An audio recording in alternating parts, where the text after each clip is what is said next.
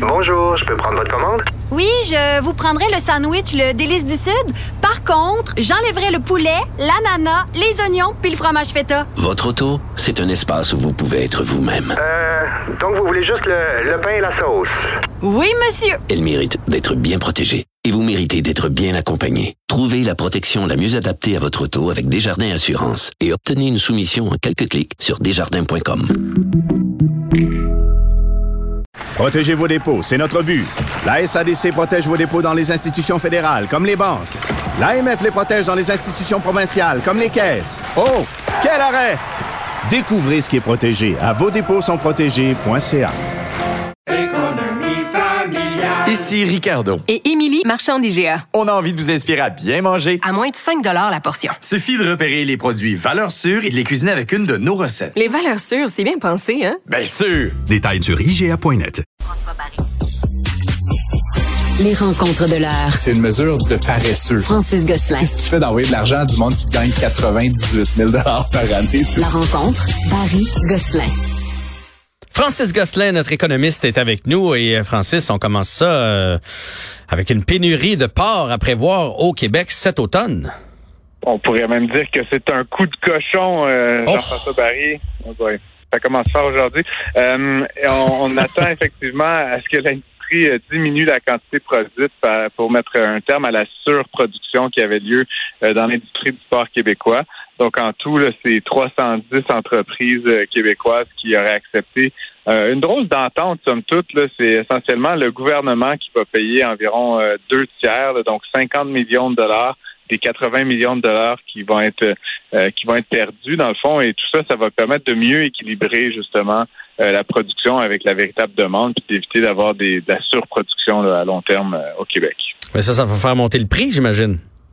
Ben non, justement, comme c'est ce qui est un peu bizarre, honnêtement. euh, Je sais pas, manges-tu beaucoup de porc, toi, Jean-François? Pas tant que ça. Je vais être bien Ben, honnête. tu sais, je là. trouve ça. euh, puis moi, je je vais juste mettre ma casquette d'économiste un instant. Là, je suis pas un grand spécialiste du marché du porc, mais il me semble que s'il y a des enjeux de sous, de surproduction, ben, tu devrais faire payer les gens qui mangent du porc. Là, tu sais, c'est 50 millions d'argent public, dans le fond, de l'État québécois qui va être injecté dans cette industrie-là. Pourquoi ne pas faire payer ceux qui en mangent au lieu de faire payer euh, les végétariens, ceux qui aiment pas le porc euh, et ceux qui en mangent euh, trois fois plus que les autres? C'est un petit peu particulier comme mesure. Ça pour dire on, on va diminuer d'environ 9% la, la, la production euh, totale. Euh, et ça va devrait permettre là, à, à- ben, à tout le monde de bien gagner sa vie. Mais ce que ça veut dire en contrepartie, c'est qu'il y en a carrément qui vont fermer leurs opérations. Là. Il y a un article dans le Journal de Montréal qui relate que, que quelques fermes là, carrément cessent leurs activités porcines là, au Québec. Hmm. Bon, bon, on va suivre ça, mais c'est pas c'est pas des bonnes nouvelles pour ces gens-là, bien évidemment. On va parler des enseignants, c'est le dossier du jour et il y a un dossier dans le 24heures.ca qui nous dit combien ça gagne un enseignant au Québec? Ouais, écoute, euh, ben, je, je veux pas dire qu'ils gagnent euh, de- particulièrement bien leur vie, mais euh, comme on le sait, là, il manque euh, environ 8600, euh, 8558, pardon, ouais. exactement. Ouais, c'est ça. J'ai j'ai oublié le chiffre à, à l'unité près, mais il manque beaucoup de monde quand même. Euh, il y avait eu une, une hausse quand même assez significative du salaire là, de 15% en 2022. Euh, et malgré tout, là, comme on- ce, ce chiffre-là a été avancé, il manque de personnel. Évidemment, c'est pas parce que tu augmentes le salaire à l'an euh, 1 que tout le monde. Ben déjà, il faut, faut les faire, il faut les préparer ces professeurs-là. Ça prend plusieurs années, donc c'est pas le lendemain nécessairement euh, que, que ça se traduit par davantage de candidats euh, prêts à travailler. Euh, et puis donc, là où je veux en venir, c'est que bon, le, le 24 heures euh, relate là, vraiment le, le système. C'est un système par échelon euh, et ça prend en compte les années d'études. Donc, grosso modo, ce que je crois comprendre, c'est que les enseignants, en majorité, entrent à l'échelon 3 ou 4, là, selon, euh, selon la, la plupart des écoles. Et donc, le salaire de base, pas très élevé, tu me diras, 53 541 à l'échelon euh, 3, qui est pour la majorité des enseignants, comme je le disais. Par contre, Donc ça, c'est le salaire d'entrée. C'est le salaire d'entrée, oui, an- année 1. Euh, et, et ensuite, à chaque année, tu montes d'échelon. Et c'est rapide. Ouais, quand même, quand même. Quand même, je veux dire, c'est- c'est indexé très vite. Tu sais, je veux dire, je- moi, je, je- comme économiste, encore une fois, je suis très partisan de l'indexation des salaires. Pour moi, à chaque année, les salaires devraient augmenter à l'inflation. Puis là, bon, on a eu une période de- d'hyperinflation récemment.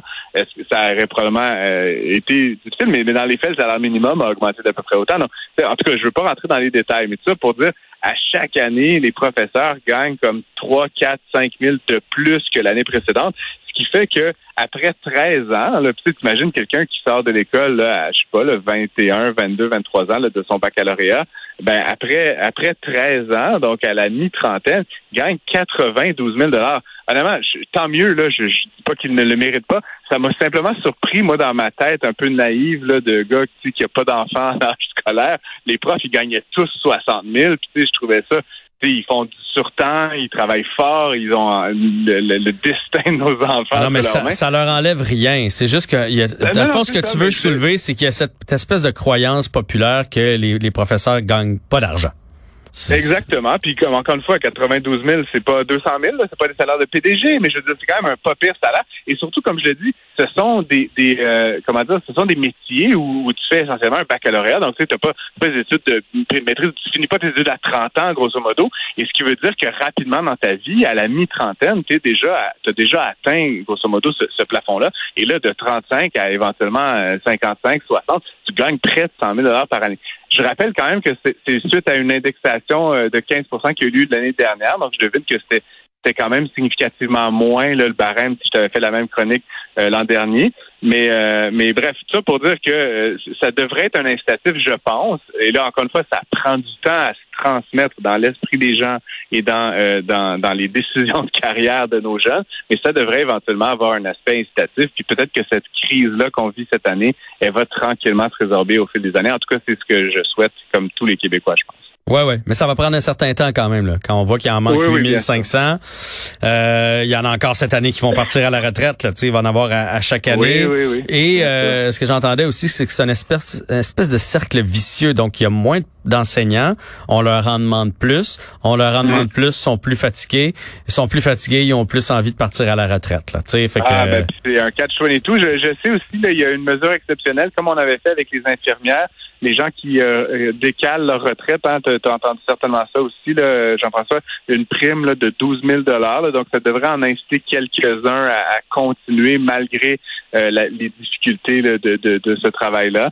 Mais écoute, c'est, in fine, je pense que c'est pas juste non plus une game d'argent. Là, On, veut, on veut que nos profs gagnent très bien leur vie, mais, mais encore une fois, comme tu dis, la charge de travail, la difficulté, le nombre d'élèves par classe, il y a plein d'autres éléments non financiers qui entrent en ligne de compte aussi, euh, c'est certain. Ouais, ouais, ouais. Que ce soit euh, plaisant comme métier, parce qu'à la base, euh, à la base, ils veulent aller prendre soin des enfants, leur enseigner, leur inculquer des choses. mais ça commence à être compliqué à être enseignant, enseignante. Fait que on veut qu'ils soient bien rémunérés, mais on veut aussi qu'il y ait de très très bonnes conditions de, de travail. non financières. Exactement, au quotidien. Francis, merci beaucoup. On se reprend demain. Yes, à demain. Salut.